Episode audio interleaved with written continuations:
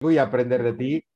Eh, yo creo que tú sabes tanto de todo el tema de métricas de publicaciones y de redes sociales que yo creo que nos vas a ayudar mucho en este mundo que la verdad es que nos da respeto. Entonces, ya sabes que ahora lo que hacemos, tú sigues muchos días las sesiones, es con el ponente, con la ponente, hacer unas preguntas que la audiencia puede, puede pensar. ¿Te parece bien? Un poco para... Vale, perfecto.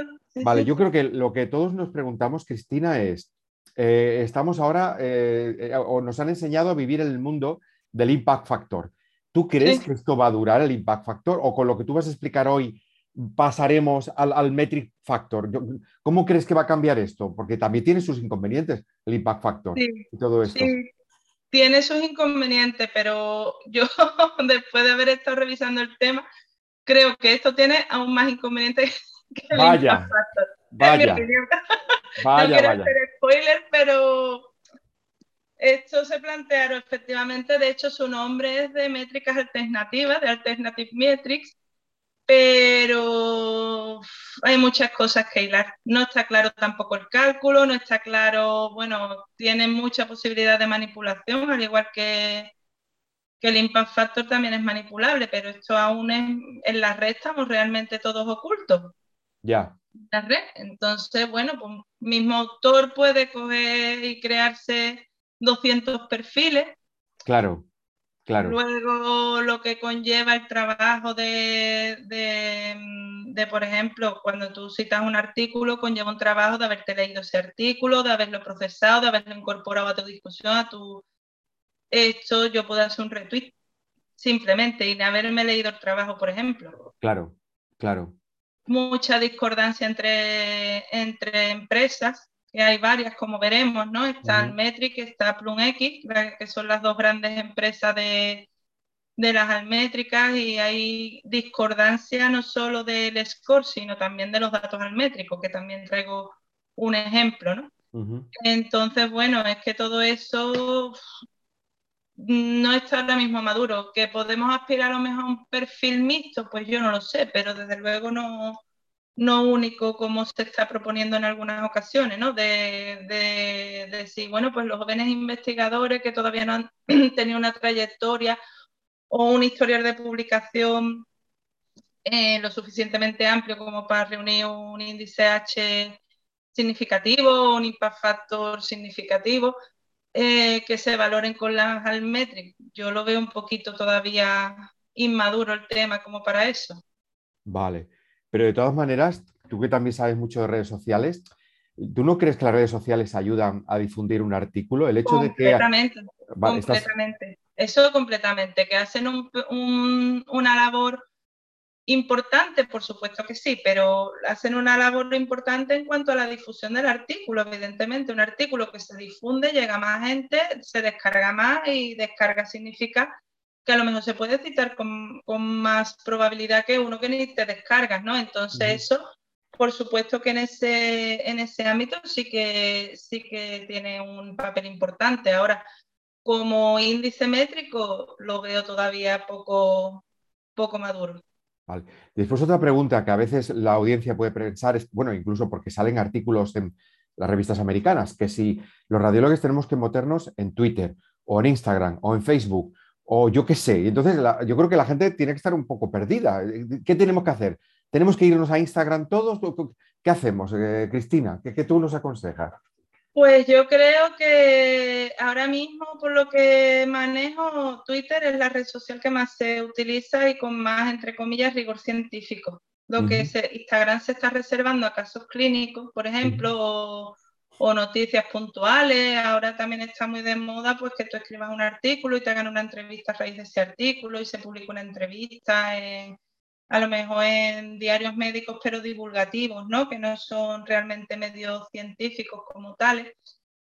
Y bueno, quizás eso mm, es estrategia de cada autor, pero yo creo que por hoy eh, Twitter es la red social con más rigor científico entrecomillado, por supuesto. ¿no?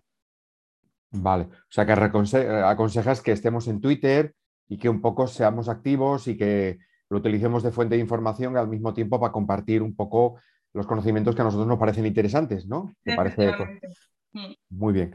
Después, yo te quería preguntar, porque hay un objetivo que, todos tenemos globalmente, digamos, en, España, es conseguir que nuestra revista Radiología vaya más. ¿Tú eres optimista? ¿Crees que entraremos a más a más? ¿Cómo lo ves los siguientes 10 años? Eh, Cristina, ¿cómo lo ves tú? Hombre, yo por la parte que me toque espero que mejor, o sea, que mejor, que vaya en línea ascendente, ¿no? Porque bueno, el próximo mes de mayo, como sabe, ya voy a a coger el timón de la revista, parafraseando al doctor del cura, ¿no? Que, que, ponía un símil de un barco que dice que el barco cuando más ilusión te hace es cuando lo coge y cuando lo vende, pues. Me he animado a cogerlo y hombre, es verdad que los índices métricos están subiendo progresiva y lentamente, que mm, la indexación en PUME hace unos años fue fundamental, toda la labor que hizo el doctor García Santos, pues también, que la difundió y bueno, no hemos tenido la suerte de, conseguir el, Impact Factor. Ahora mismo, de momento, no lo podemos solicitar. Estos cuatro años, pues ha estado también el doctor Roth trabajando eh, en, ello, ¿no? Porque aunque, bueno, aunque no lo podamos solicitar de momento, pero tampoco podemos eh, dejar a un lado las métricas y dejar a un lado las citas, ¿no? Entonces, bueno, es una labor de fondo y bueno, yo espero, yo qué sé, yo creo que las redes sociales son fundamentales. Yo parte de, de lo que comenté a la Seran cuando me lo ofrecieron es potenciar mucho la difusión y crear contenido web, ¿no? Crear contenido en redes sociales exclusivo de la revista, que no sea solo retuitear el artículo, sino que también, pues a lo mejor podcast o que se está estirando mucho, mantener la llamita de casos clínicos, pero bueno, es que todo eso conlleva un trabajo enorme, que es muy fácil decirlo entre tú y yo y la audiencia abiertamente, pero eso es una labor de años, como tú bien sabes, ¿no? Bueno, yo espero que siga yendo a más, porque está yendo a más poquito a poco, como digo, y bueno, que al menos no, no hunda la revista yo, pero, que, seguir continuando la labor de mis predecesores, ¿no? Claro, yo a veces lo que pienso, bueno, tú eres muy joven, Cristina, pero yo veo a los residentes de nuestro servicio y tienen una habilidad para Instagram, para hacer perfiles que yo no conozco. ¿Tú no crees que tendríamos que un poco contar con los jóvenes, con los residentes que tenemos en nuestros servicios, para que nos ayudaran a, dar más visibilidad? Porque en el fondo eh, es todo, la radiología, los 5.000, 6.000 radiólogas y radiólogos que somos, y la radiología, la revista sería nuestra ventana y, dar, y contar con los jóvenes que saben mucho de cómo moverse en este mundo de redes sociales. ¿Tú cómo lo ves, pues, eh, Cristina? Yo lo veo fundamental, ¿no? Yo todo lo que sea eh, atraer a las personas jóvenes al mundo de la publicación, pues bueno, tú dices que yo soy joven, pero bueno, también yo estoy en una edad media, podemos decirlo. Y todo lo que sea incorporar a personas que están empezando a que se sienten atraídas y si lo que les gusta y lo que se les da bien las redes sociales, yo creo que hay un potencial de explotación de revistas radiológicas, pero no solo de radiología, es que hay, ahora lo veré, que estoy dando la charla, parece antes. Eh, Uy, perdón. tenemos a nuestra señora moderadora, Keral. Hola, buenos días, Keral. Oye, ¿se te escucha bien, Keral? A ver, eh, a ver. Se te oye un poco justo. Dani, Dani, a ver. Sí, salva. A ver, quizás ayudamos a Keral. ¿Puedes hablar, Keral, un momento, probando? Hola. Ahora, ahora perfecto. Ahora perfecto. Perfecto. Cristina, tú oyes bien a Keral, ¿no? Sí, sí, sí. Perfecto, perfecto. Keral, estábamos haciendo, como siempre, preguntas un poco antes de empezar. Yo no sé si, Keral, tú como moderadora, ¿hay alguna cosa que tú crees que la audiencia puede preguntar respecto a Cristina, que es nuestra futura editora de la revista Radiología? ¿Algún tema que tú como radióloga de abdomen ves que sería interesante, eh, Keral? que tener en cuenta para publicar, eso es importante, ¿no? Y después, ¿dónde queremos llegar, ¿no? Con nuestra publicación, ¿a, qué público, ¿no? Quizás. Cristina, no sé si quieres hacer algún comentario respecto a estos pensamientos. Eh, yo, creo que es importante eh, tener una estrategia de publicación y de difusión de esa publicación, las dos cosas.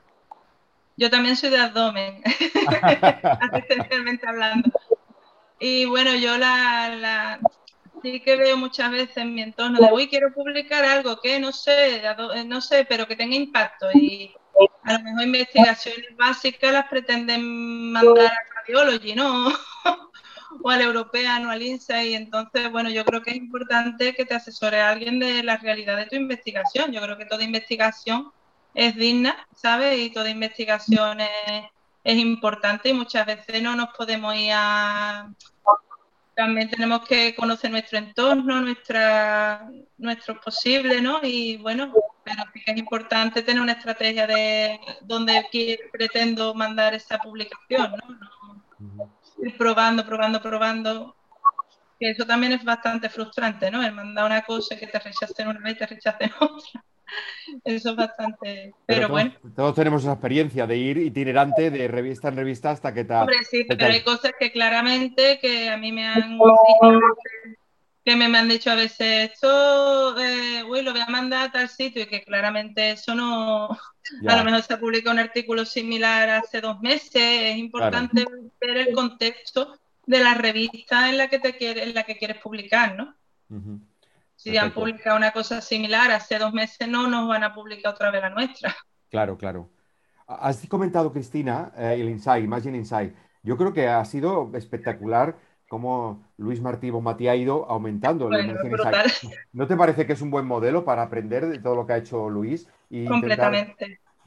Completamente tengo la suerte de, contar con su asesoramiento, vamos. Muy bien. Porque para mí ha sido espectacular la explosión editorial de esa revista. Una una revista pues que no sé qué edad tendrá, tendrá unos 10 años, ¿no? Creo, yo no creo que vaya, que sea más, antigua, vamos. 10 como mucho y cómo se ha ido hasta posicionarse en un Q1. Exacto, exacto, increíble. Increíble. Eh, eh, eh, Cristina, no sé si la señora moderadora, que ya veo que son casi 15, querrá un poco comenzar. Keral, ¿te parece bien valorar, empezar cuando tú quieras? Vale, perfecto. Buenos días a todos. Hoy dentro del programa de formación continuada del Hospital Josep Trueta de Girona tenemos a la doctora Cristina García Villar del Hospital Universitario Puerta del Mar de Cádiz. Así que cuando quieras.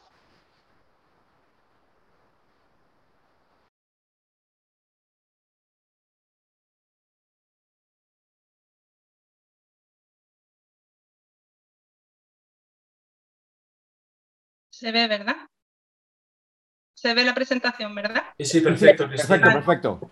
Perfecto. Bueno, pues lo primero, dar las gracias al doctor Pedraza por la invitación eh, y entrar en el Olimpo de los ponentes de, estas sesiones maravillosas que se iniciaron el año que viene, el año pasado.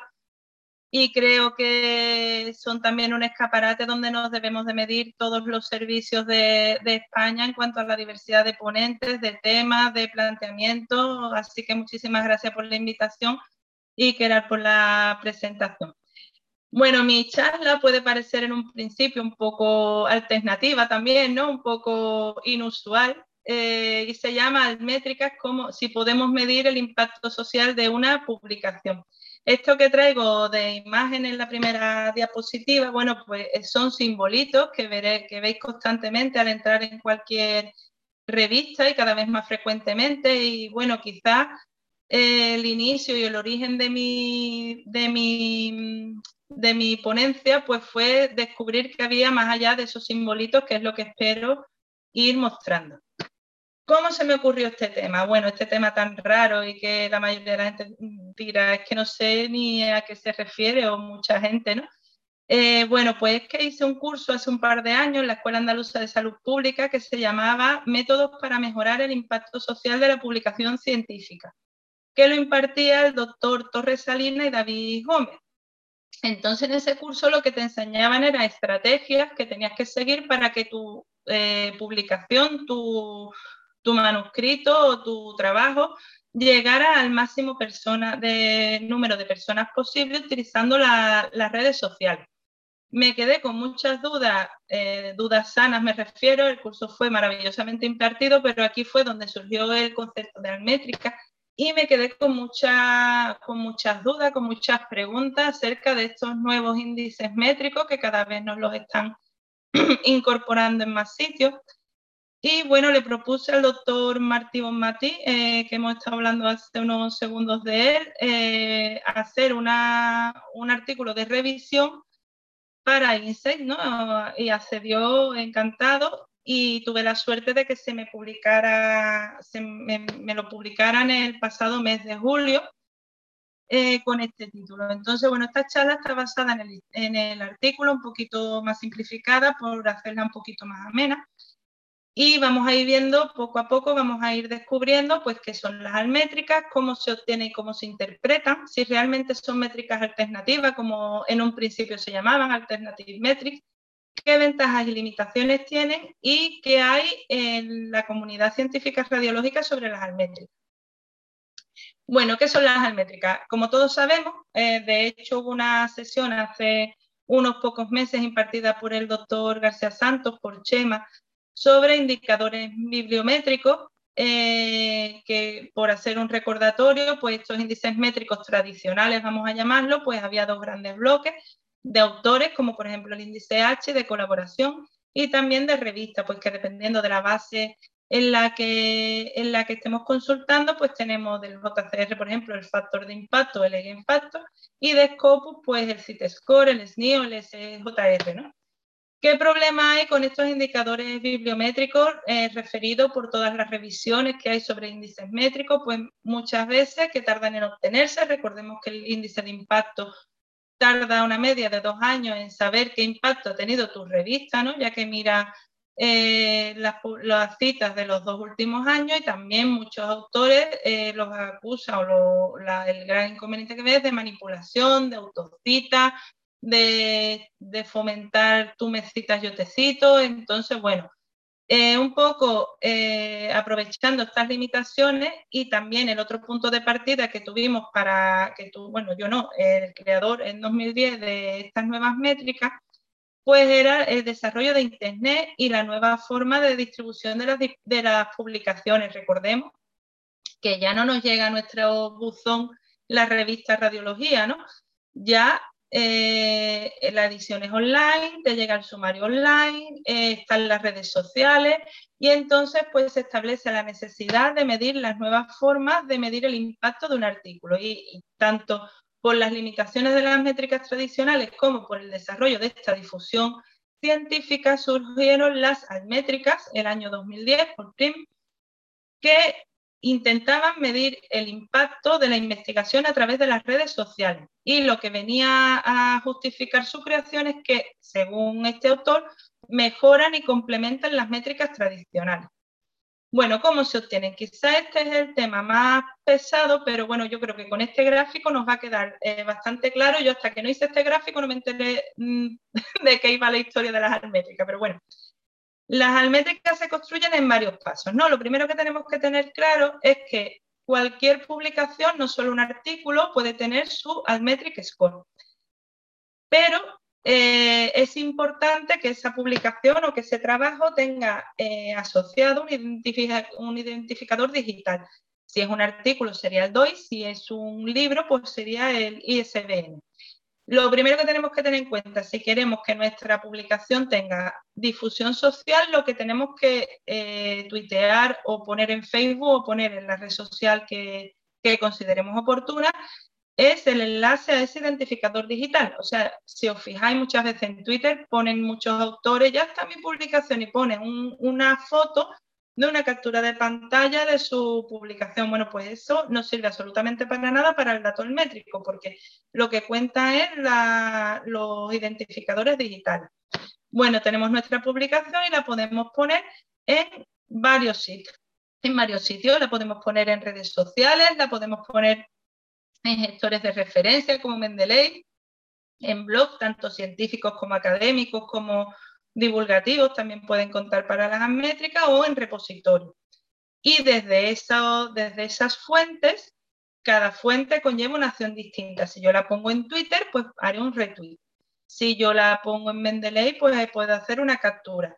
Si yo la pongo en un blog, pues puede haber comentarios, revisiones del blog y si es en un repositorio, pues puedo obtener descarga todos esos tipos de acciones van a ir a, estos iconos que vemos aquí a la derecha, que son las empresas que se encargan de dar eh, datos al métrico. Esto es igual que el JCR nos da el factor de impacto de una publicación, pues estos proveedores, estas empresas son las que compilan todos los resultados de todos los retweets, de todos los likes, de todos los todo, de todos los tipos de acciones que hemos hecho, lo llevan a su cuenta y nos dan por fin el dato del métrico, la Attention Score.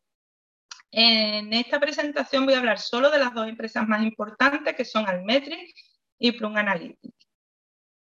Almetri, bueno, pues Almetri surgió en el 2011 por Adi, fue quien la creó, y es el famoso donut de colores que vemos absolutamente en muchísimas editoriales. Cada editorial pues contrata la empresa almétrica que considera o ninguna, ¿no? Por ejemplo, el Sevier, que es la de radiología, eh, eh, tiene los servicios de la que veremos posteriormente. Springer, por ejemplo, la de European Insight, tiene Almetric, que es la que va a dar los datos almétricos. ¿Qué significa cada color del donut? Pues cada color del donut representa el sitio de donde se de donde se ha obtenido eso. Por ejemplo, el azul, pues el Twitter. El amarillo son los blogs. El rojo, pues son las noticias, ¿no? Cada color va a ser la fuente de donde, proviene el, dato. Y el cociente, pues es la métrica Attention Score, el AS, que es lo que aparece justo en el centro del donut de colores. ¿Qué influye en las, en las almétricas de Almetric? Que no es lo mismo, como estáis viendo, Almétrica que Almetric, que es la empresa, ¿no? Pues influye el volumen, es decir, el número de veces que se menciona la, publicación, la fuente, como acabo de decir, de dónde proviene, y quién es como una especie de control de la autocita. O sea, si yo hago un tweet de mi publicación y lo retuiteo y lo retuiteo y lo retuiteo desde mi mismo perfil, eso me lo borre, me va a contar solo uno. ¿Quién cita? Pues no vale lo mismo un retweet, que como vemos en el cuadro de la derecha vale 0,25, que una noticia publicada, por ejemplo, en Diario, en diario Médico o en Redacción Médica, en algún eh, diario de perfil médico, pero de fines divulgativos, que vale hasta 8 los blogs valen 5, los documentos eh, mm, de, vamos, de gestión y eso vale 3, la Wikipedia vale 3 puntos. Y esto también lo, lo, cambian, porque cuando yo escribí el artículo, por ejemplo, el Twitter valía un punto y ahora lo han puesto al igual que el resto de redes sociales, que Facebook o que Reddit. LinkedIn, por ejemplo, pues no cuenta ya hasta, hasta 2014, también van sacando y metiendo eh, datos, redes, por ejemplo, Pinterest igual, eh, hasta 2013 contó, ya no cuenta, entonces, bueno, todo esto lo van revisando y lo van modificando todos los años. Y esto pues es la página, eh, si pinchamos en el donut del artículo que estemos consultando, pues nos sale esta página donde podemos ver el cociente métrico aquí con el donut de colores. Disculpadme que no pueda señalar, pero lo estoy dando a través de otro dispositivo porque el ordenador se me ha ido eh, un poquito antes de la charla. Eh, arriba pues vemos la, quién lo está citando, eh, la demografía del Twitter.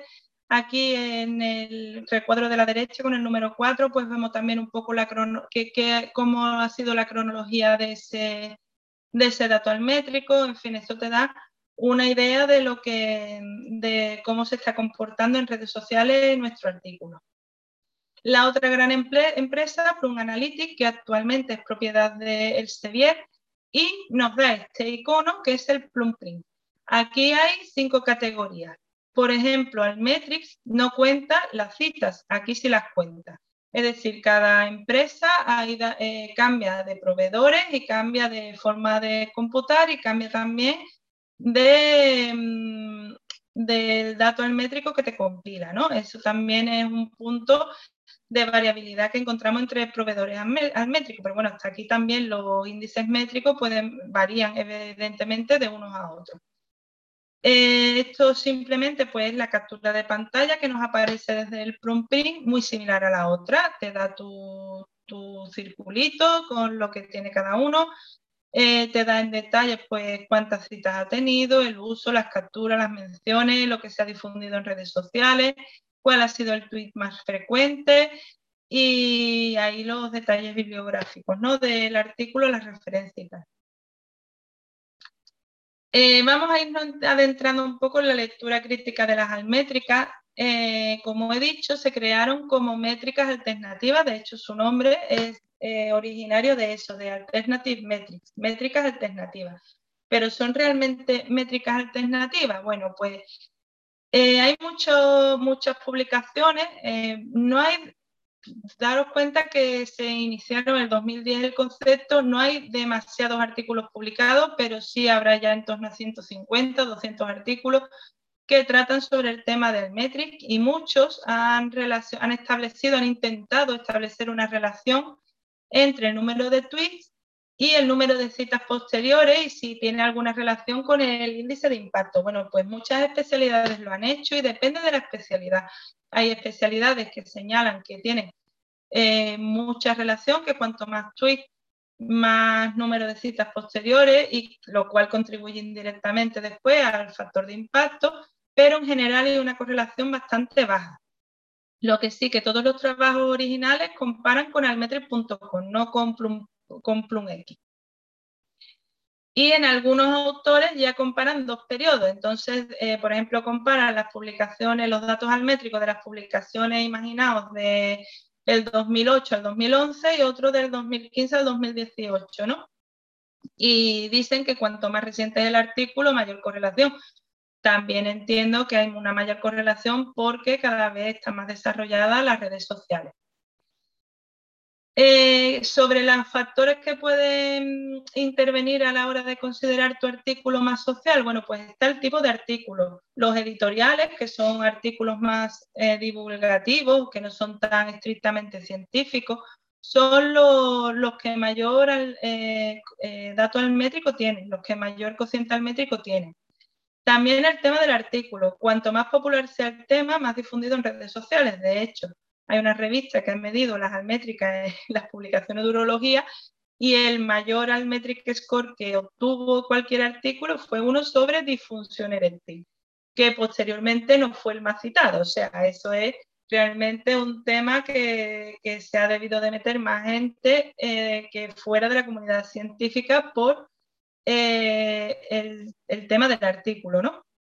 También comentan que se ha demostrado que dependiendo del medio a través del que se difunden, cuanto mayor, eh, eh, mayor número de citas pueden tener después. Señalan que los blogs en los que se genera una discusión, que, tu, que tu, tu investigación vaya a un blog y haya un coloquio, una discusión y unos, efectos derivados de ese, de ese artículo, eh, puede llegar a aumentar el número de citas. Pero eh, importante también saber que el mismo artículo puede tener score diferente. O sea, esta es una tabla que aparece en el artículo que os he comentado al principio, como exactamente el mismo artículo que fue uno publicado en el Insight y yo hice la búsqueda el 12 de octubre de 2020 si os fijáis, se compara lo, comparé los dos, eh, las dos empresas más importantes, o sea, los dos scores más importantes, que es el Plumprint y el Almetric Score, eh, nos damos cuenta como el mismo día, por ejemplo, el Plumprint cuenta con 239 lectores en Mendeley y el Almetric Score con 172.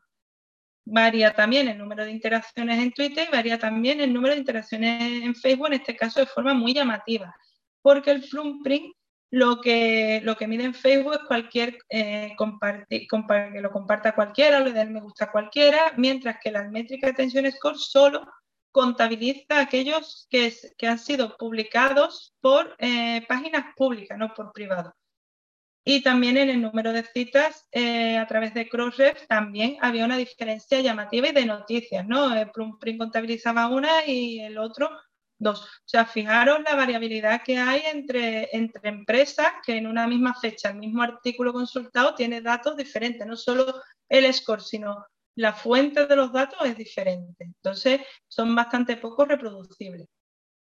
¿Qué ventajas e inconvenientes hay en las almétricas? Bueno, pues la inmediatez quizás sea la ventaja más poderosa y la difusión potencial que va a tener nuestro artículo en la comunidad social, en la red social que sea. Esto nos puede llevar a un feedback más rápido al investigador. Si yo cuelgo un artículo en Twitter y empiezo a recibir comentarios positivos de ese artículo, me llegan eh, inmediatamente, mientras que, por ejemplo, si para esperarme el factor de impacto, para saber las citas que ha obtenido mi artículo, me tengo que esperar eh, dos años, ¿no? Eh, ¿Qué forma tienen de difundir la información las almétricas? Bueno, realmente leemos lo que compartimos, porque cuando yo hago una cita de un artículo, ese artículo me lo he tenido que leer, lo he tenido que valorar eh, críticamente, lo he tenido que incorporar a mi investigación y ulteriormente a mi discusión, ¿no? Eso conlleva un trabajo que es infinitamente mayor que darle un retweet, a lo mejor a un artículo que ni siquiera me he leído, que he dicho, uy, mira, lo que publicó mi amigo, pum, retweet, y a lo mejor no me interesa a lo mejor ni el tema realmente, ni me lo he leído, ni sé qué calidad científica tiene, sin embargo, lo retuiteo y ese retweet va ir después al Almetricom. ¿Quién comparte la información? Pues cualquier persona que se meta en la red social. Una persona eh, no, no radiológica, un no radiólogo, eh, es improbable que se vaya a leer un artículo de radiología, que, se lo, que lo vaya a incorporar en su investigación, a lo mejor esa persona es lingüista, ¿no? Y no tiene nada que ver con nuestra especialidad ni con nuestra profesión. Esa persona es improbable que vaya a citar mi artículo en una revista de lingüística, pero sí que le puede dar un retweet perfectamente.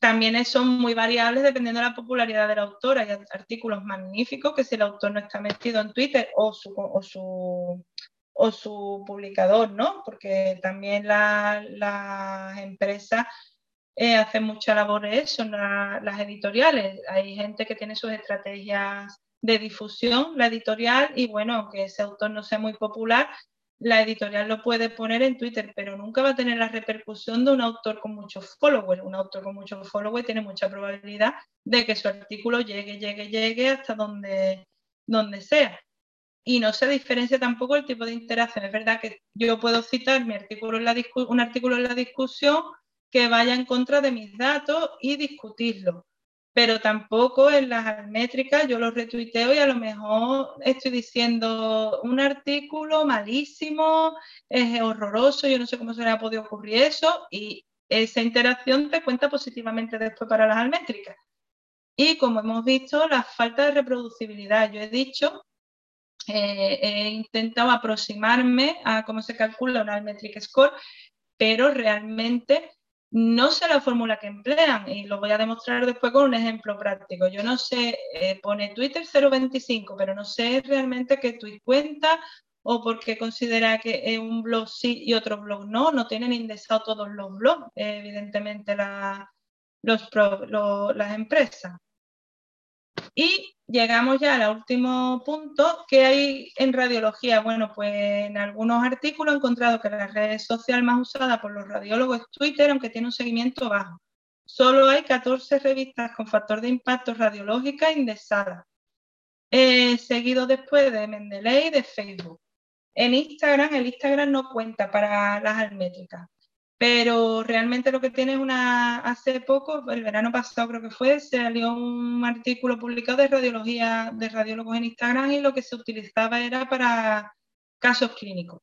Los blogs se ha demostrado, al igual que en otras especialidades, que aumenta la difusión del artículo, que los temas transversales son más populares, también en ocasiones pasa con la cita, por aquello que si yo publico un artículo sobre métrica, me puede citar prácticamente cualquier especialidad en vez de una sobre radiomica en el cáncer de próstata, ¿no? que el círculo de tanto de difusión como de citación es más reducido. Y la subespecialidad con mayor Almetric Score es los artículos de neuroimagen. Bueno, ya para concluir la charla, que la he querido hacer bastante cortita por tener después un poco de debate, traigo un ejemplo práctico de cómo difundí yo, después de escribir el artículo de Almétrica, pues el artículo de Almétrica, ¿no? Bueno, pues yo hice tres tweets. Eh, uno en español en el que etiqueté a muchas personas eh, del campo radiológico, ¿no? Luego hice uno en inglés y luego hice uno orientado a los bibliotecarios, porque realmente este tema es más de, vamos, es uno de los grandes temas de la biblioteconomía, ¿no? Luego lo puse en Facebook y luego, pues, el doctor Muñoz tuvo la amabilidad de ponérmelo en su blog, en Radiología en Internet. Y bueno, de esta difusión, a ver qué es lo que resultó. Bueno, pues ahora mismo este dato es de hace un par de días antes de preparar la charla, pues tengo una Almetría Score de 40, pero fijaros que solo me ha contado lo de Twitter. ¿Por qué? Pues porque el Facebook, como he comentado, eh, tiene que, uno de los requisitos para que te compute es que este sea un perfil público. Claro, a mí en Facebook pues me pusieron muchos me gusta, muchos comentarios, muchos lo compartieron, pero eran personas privadas de mi círculo de amistades. Ninguna página pública me compartió mi artículo, con lo cual eso no, no contó y el blog tampoco ha contado. Intuyo que porque al métricas, cuando tú, el metric, perdón, cuando tú te metes en su página web, te desglosa desde donde, eh, la lista, un poco la lista, y te dice, tenemos más de 5.000 blogs indexados. Hombre, pues más, de, vamos, hay cientos mil blogs, ¿sabe? Que sin indexar todavía. Entonces, bueno, evidentemente es un dato pues que no ha tenido feedback en cuanto al Almetric Score, pero que estoy convencida que ayudó a, difundir mi investigación. También lo puso en LinkedIn. Y es verdad que el artículo está teniendo un gran número de descargas, ¿no? Que yo pienso que esta estrategia de difusión que seguí sí que ha valido para algo, porque cuanto más descarga, como he dicho, más posibilidades puedo tener después de que me citen. De hecho, el último tweet pues, se produjo eh, por gente que no conozco absolutamente de nada, de redes sociales y salud. Eh, la semana pasada, que vi que había subido un poquito el score, me metí y es que había vuelto a, difundirse el artículo por otra vía, ¿no? O sea, el artículo está, está vivo, pero fijaros que si yo he dicho que cada tweet vale 0,25, yo no sé realmente si ahí pone mencionado por 61, no sé realmente de dónde sale el 40, ¿no? Porque si multiplico 0,25 por 61 me da un score mucho más bajo de 40. Entonces realmente yo no sé qué es lo que cuentan, si cuentan, por ejemplo, seguidores totales. Yo creo que puede ir por ahí, ¿no? Que a lo mejor no es lo mismo que te retuitee una persona con tres seguidores que una con 3.000 seguidores. Entonces yo creo que también todos los followers derivados eh, se computa de alguna forma en el Almetric Score, pero eso son suposiciones mías. Y sigue siendo, pues, a día de hoy el tercero más, con más Almetric Score dentro del INSEE, ¿no? Que yo creo que todo eso obedeció a la estrategia de, difusión que tuve. Y ya veremos si se traduce después en un aumento de, de citas. Bueno, ya como conclusiones finales, pues que las almétricas miden la atención digital que recibe un trabajo científico desde múltiples fuentes online. Yo sigo sin ver claro cómo se calculan, lo que limita la reproducibilidad y concordancia entre empresas.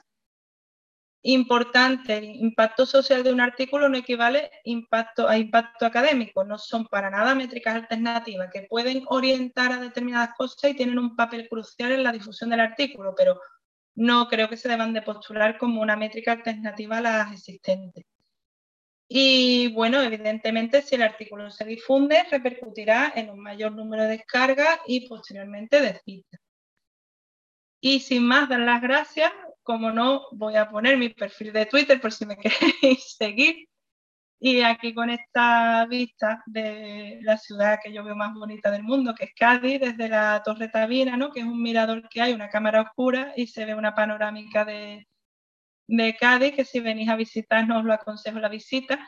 Y daros las gracias por la invitación y por vuestra atención. Muchísimas gracias y ya creo que podemos dar turno al coloquio, ¿no? Sí, muchísimas gracias Cristina por tu excelente explicación te digo que la doctora Brea Beatriz también te da la enhorabuena por escoger este tema, súper interesante, gracias. Gracias. Y si te parece, hay algunas preguntas, te las voy a ir diciendo. El doctor Alejandra Maestro te dice, buenos días, al pensar que en publicar algo como podríamos tener en cuenta las almétricas para conseguir mayor impacto o incluso publicar en una revista mejor, eh, no, hombre, para publicar una revista, un poco el planteamiento es que tú publicas y difundes esa, publicación. Eh, yo creo que es fundamental establecer una estrategia mm, social. Eh, las redes sociales están en continua expansión y ahora mismo toda la información científica está en Internet. Entonces es fundamental a la hora de ya tener la publicación establecer tu estrategia, decir, mira, voy a etiquetar a estas personas en mi tweet, voy a hacer uno en inglés, uno en español, eso seguro que las editoriales tienen estrategias mejores que las que yo he comentado. O sea, una estrategia que seguí yo por probar un poco cómo se difundía mi artículo, ¿no? Pero yo creo que también es importante el asesoramiento de la editorial y qué opine la editorial, ¿no? Para ver en qué redes ponerlo y qué, cuál es lo más rentable, porque, por ejemplo, LinkedIn ya no te computa en el Almetric Score, pero yo creo que es una red fundamental para la distribución de ciencias, ¿no? Que mucha gente se mete y ve lo que tú has compartido, lo que tú has publicado, entonces indirectamente también te aumentará el número de, citas o de descargas, ¿no? De tu artículo. Claro. Vale, el doctor Pedraza tiene algunas preguntas. Dice, hablando de redes sociales, las radiólogos y radiólogos jóvenes les gusta mucho Instagram. ¿Tú crees que deberíamos hacer difusión de publicaciones sobre, eh, sobre todo en Instagram? En Instagram ahora mismo mm, es que es complicado porque dependiendo de tus seguidores puedes compartir un tipo de información u otro. Entonces, eh, hay muchos recursos, como por ejemplo, no puedes compartir eh, una cosa, no sé, que tenga un número determinado de seguidores. Para los que en Instagram tenemos pocos seguidores, la verdad, puedes difundirlo, pero no lo veo demasiado rentable porque son publicaciones muy estáticas y muy perecederas, ¿no? Eh, Instagram en el campo radiológico lo que más se ha, se ha utilizado para promocionar la revista con casos clínicos, que tú a raíz del caso clínico pues te metas en la revista un poco como para atraer a público, ¿no? Pero no como difusión de la investigación como tal, al menos en estos momentos, vamos. Vale. En cuanto al Twitter, ¿existen algunas recomendaciones sobre cómo hacer un tweet de una publicación? Y también ¿algunas recomendaciones para buscar en Twitter publicaciones de alto valor? De alto valor no, o sea, te van a llegar de alto y de bajo valor. Lo que se mueve en las redes es incontrolable. Habrá artículos buenísimos, no, pasa por un filtro metodológico con una lectura crítica o un trabajo previo de haberse leído ese artículo. Hombre, más allá del comentario personal, a lo mejor yo leo un artículo sobre el, ácido gadocético y digo, puedo poner un pequeño tuit, mira, qué buen artículo, qué tal y cual, pero más allá de mi valor personal, no, eh, no hay un rigo, no hay, no se establece un por qué sí, un por qué no se difunde un artículo por, por Twitter y sobre la estrategia yo aconsejo escribirlo por lo menos en dos idiomas y etiquetar a las personas eh, de ese perfil, ¿no? Yo pues creé un hilo que no lo puse ahí, pero mi tweet llevaba un hilo de sociedades, de mm, radiólogos, con muchos seguidores en Twitter y yo creo que eso ayudó bastante a la difusión porque a ellos les llega directamente y ya lo pueden compartir, ¿no? Correcto, vale. En cuanto al Facebook, ¿cuál es tu recomendación sobre el uso profesional de esta red? Pues Facebook, etiquetar a eh, enterarnos de qué páginas son públicas porque realmente son las que más te pueden computar ir sobre las páginas personales una labor de difusión al igual que el Twitter, ¿no? Si el artículo lo han visto, lo que pasa es que Facebook yo lo considero como más social, ¿no? De un perfil más social, eh, no profesional, ¿no? Por decirlo así, quizá en mi opinión la red social más profesional, entre comillas, pues Twitter y, y LinkedIn. El Facebook es también un poco tus amistades, tu círculo social, que a lo mejor le está dando un me gusta a un primo que no es, que no es ni médico siquiera, ¿no? Que es filólogo, yo qué sé. Entonces sí que es necesario ponerla por la difusión que pueda tener, pero después no te va a computar tanto para la métrica score, desde luego. Vale. Mm, también has comentado que los repositorios se revisan antes de pasar la revisión por pares. ¿Cuál es tu recomendación a los autores acerca de enviar su manuscrito a estos repositorios antes de que aparezca publicado? Pues depende de la política que tenga cada, cada institución y cada editorial también. Hombre, los artículos de acceso abierto sí que los puedes poner a lo mejor en, el repositorio de tu universidad o en, Mendeley, se pueden ir colgando. De todas maneras, cada editorial también en ese, en ese sentido tiene estrategias porque te piden permiso para colgar tu artículo en esos repositorios. Yo creo que eso es más un trabajo de la editorial que del propio autor que más, que bueno, que yo sí, que lo puedo colgar en el repositorio de mi universidad o de mi hospital, pero los grandes repositorios médicos normalmente son las editoriales las encargadas en, en ponerlos ahí el artículo. Vale. El doctor Kai Vilanova pregunta, ¿comentas Mendeley como recurso de mediación? ¿Solo se mide en este gestor? ¿Ha mostrado, ¿Has mostrado Zotero como gestor? No sé si también se incluye. Sí, eh, bueno, eh, Mendeley mm, es curioso porque la métrica Score lo, cuenta, pero luego no lo computa para, o sea, la captura que he puesto en mi artículo pone lectores de Mendeley, o sea, es un dato que te da la, empresa, pero luego no lo computa a la hora de hacer su, su famoso dono, ¿no? Sí, Plumprint. Plumprint, tanto Mendeley como Zotero sí que los tiene recogidos y en su score. Eh, Plumprint sí que los recoge. Sobre Zotero tendría que consultarlo en el Almetric Score. Yo creo que no lo computa, pero es que es interminable la lista de empresas que te pone que, mm, que, que pueden recoger datos almétricos. Y creo que Zotero sí lo, eh, lo computa Plumprint, pero tampoco lo computa el Almetric Score. Plumprint sí, pero el otro yo creo que no. Vale, respecto a esto, pues el doctor Víctor Baurier hace un comentario y dice, creo que son métodos orientados mayormente para medir difusión de un producto y su marketing y redirigir tu manera de difundir más adecuada. Veo menos riguroso y adecuada la divulgación científica.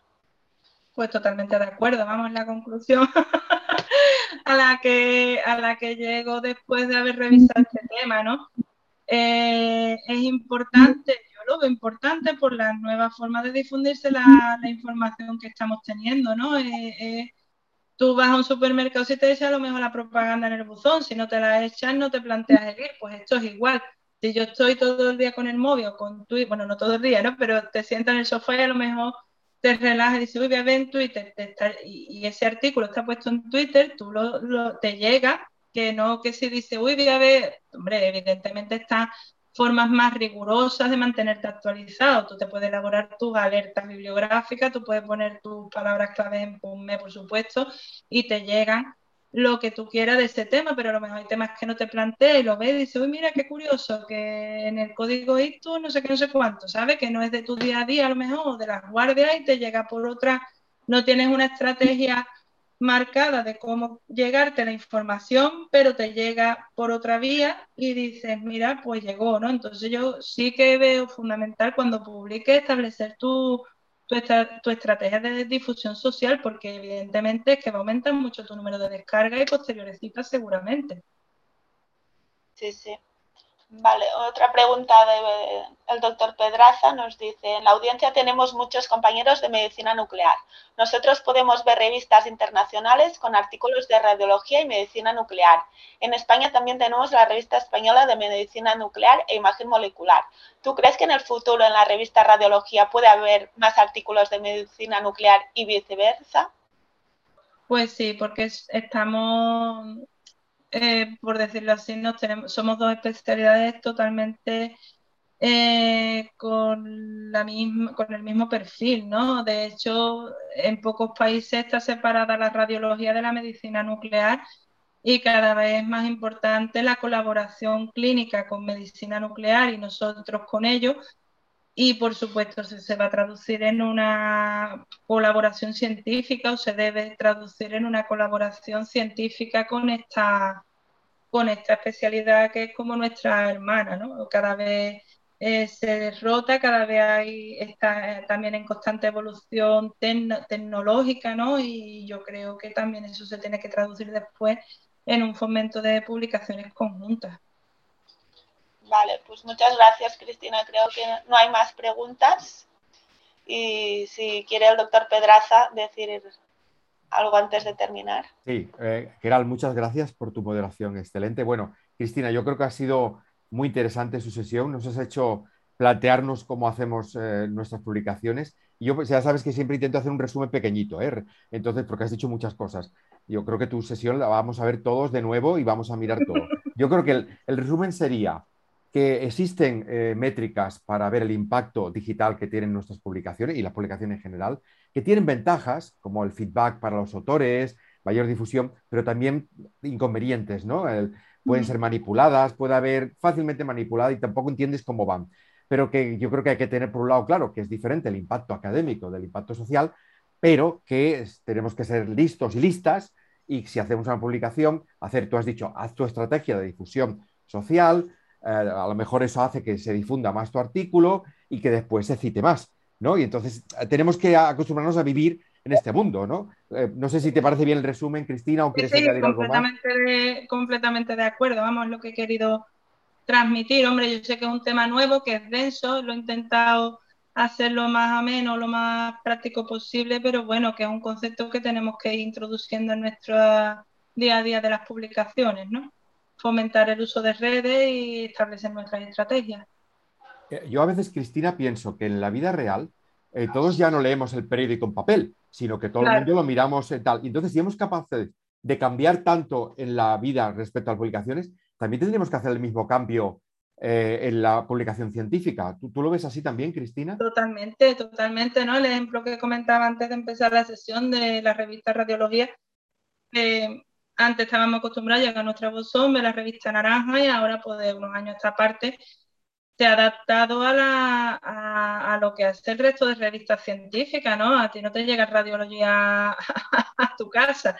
Tú ves el sumario online, tú te descargas el artículo online y tú lo lees en tu dispositivo que tengas en ese momento. Entonces, yo creo que sí, que al principio, bueno, ese cambio había que darlo. Al principio, evidentemente, muchas personas, uy, tal, no llega la revista, no sé cuánto, pero bueno, que enseguida y conforme se van incorporando lo que hablábamos antes también de gente cada vez más joven que se mueve mejor en internet, que se mueve mejor en redes, ya lo tienen asumido el cambio y es lo que hay, ¿sabes? No tiene sentido tener la revista en papel. vamos, hasta la hora de escribir tu artículo es más cómodo estarlo leyendo online que no tener una pila de revistas para consultar, ¿no? Claro, claro. Muy bien, muy bien. Bueno, yo creo que muchísimas gracias. Ah, seguro que veremos toda la información y estamos en contacto contigo y contamos contigo en la plataforma, porque como futura editora de radiología eres una líder que nos tienes que ir ayudando. ¿eh?